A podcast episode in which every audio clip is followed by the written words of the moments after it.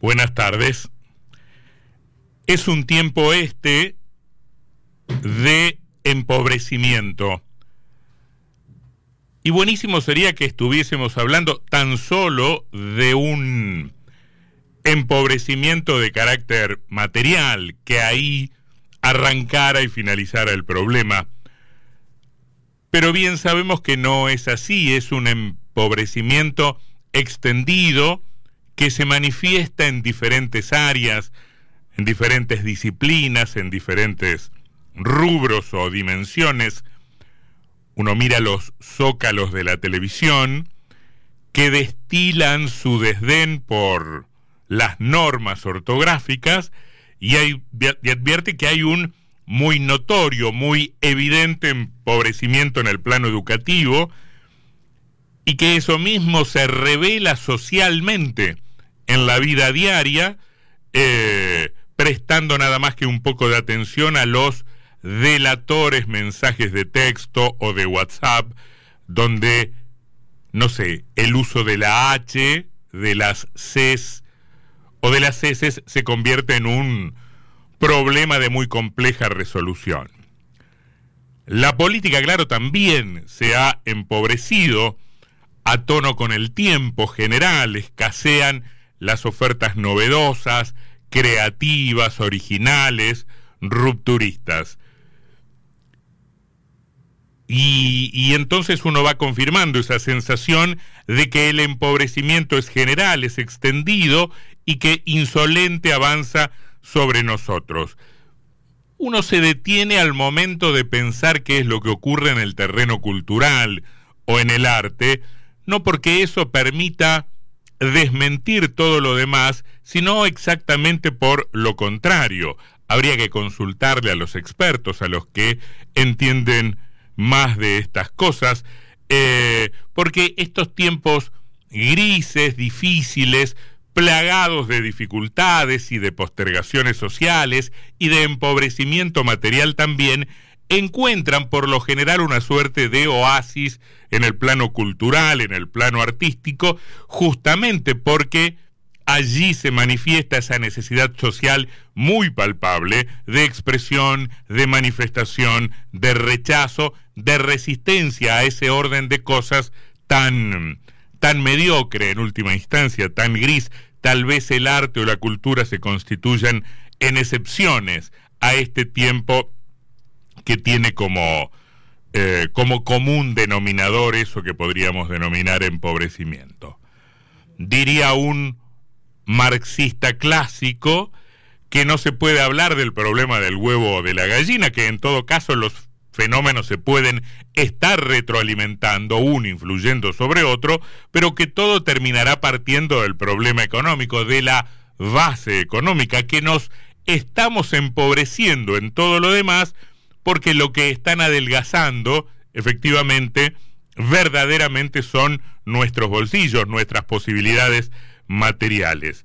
Que nos empobrecemos o en todo caso, em, porque nos empobrecemos en cuanto a la posibilidad de acceder a bienes materiales, nos terminamos empobreciendo como sociedad en todo lo demás. Las sensaciones, las intuiciones, parecen confirmarse, mala noticia, en las estadísticas. ¿Qué nos están diciendo los registros oficiales?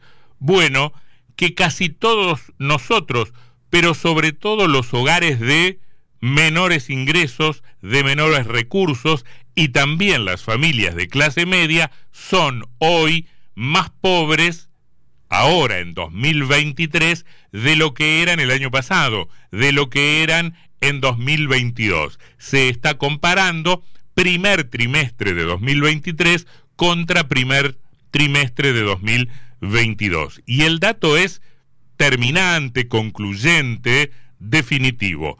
En el último año, efectivamente, los ingresos de los pobres en la Argentina y los ingresos de los sectores medios cayeron más, este dato es tremendo, cayeron más de lo que habían caído de lo que se habían reducido en la pandemia. Eso es mucho decir, es decir, muchísimo. El poder adquisitivo de los sectores medios y de los sectores pobres en la Argentina en el último año cayó más de lo que había caído en la pandemia. Eh, la paradoja del problema, la gran paradoja del, del problema, o la paradoja de un gobierno que se autopercibe como progresista, o sea, defensor de los más pobres, se completa con el dato que termina cerrando el círculo.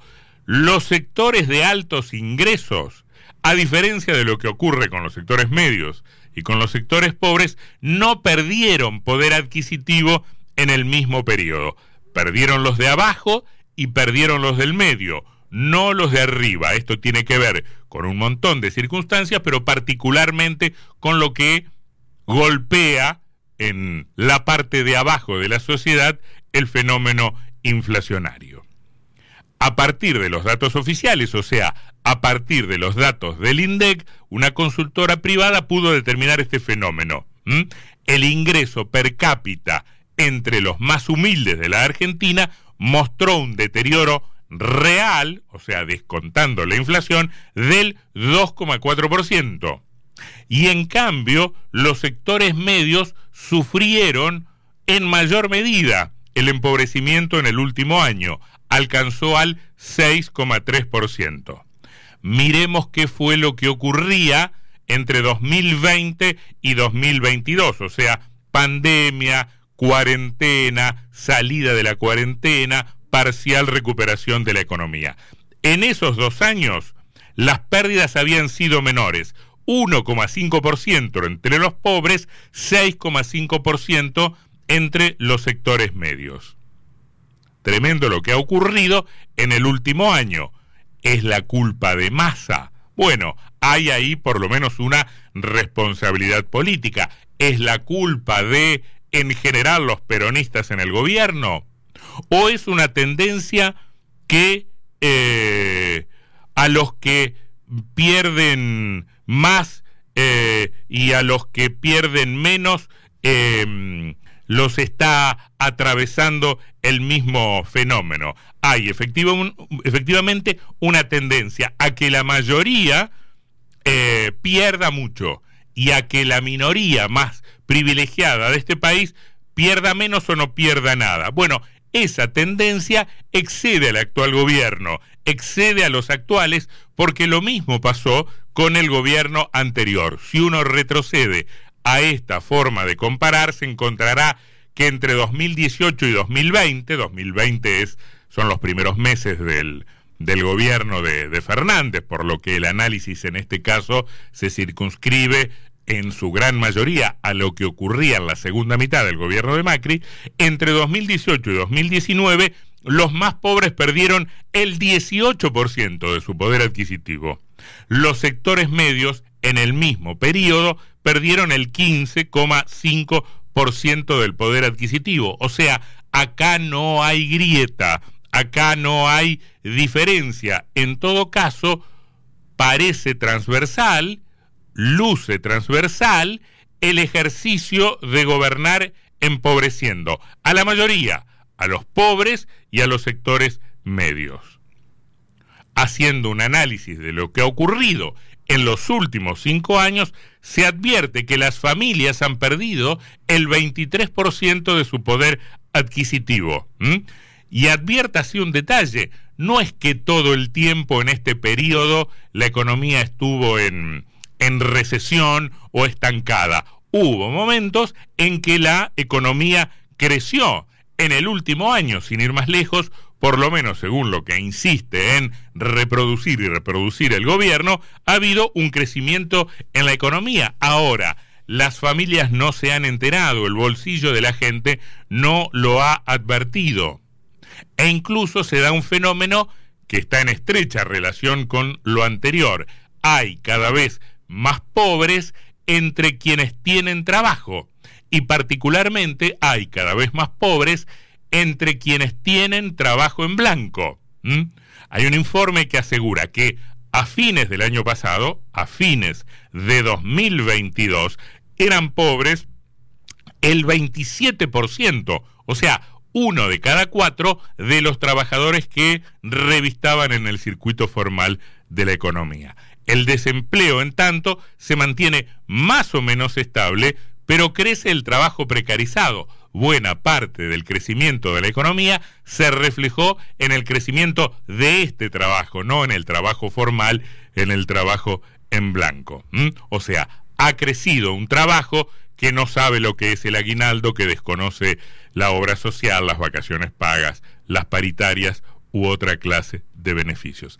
Ese es el punto, ese es el punto que combina postergación social, agravamiento de la situación social, incluso en los momentos de cierta relativa bonanza en la economía o bonanza en los indicadores que miran los economistas. Atravesamos, en fin, un momento histórico que los manuales del futuro reconocerán de manera muy clara como de empobrecimiento. Es este un proceso empobrecedor en muchísimos sentidos.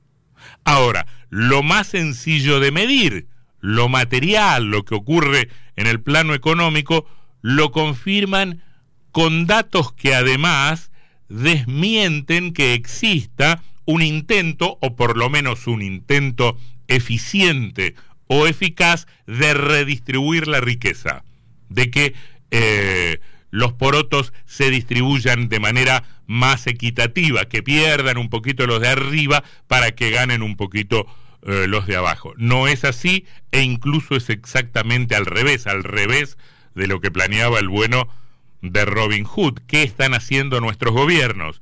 Se empeñan en todo caso a criticar, a vociferar contra los ricos, pero sin afectarles sus ingresos o sus bolsillos o su renta y en todo caso a defender también en términos verbales, retóricos a los pobres, pero empobreciéndolos aún más. Vista desde las estadísticas, la realidad desmorona, derrumba cualquier relato en contrario.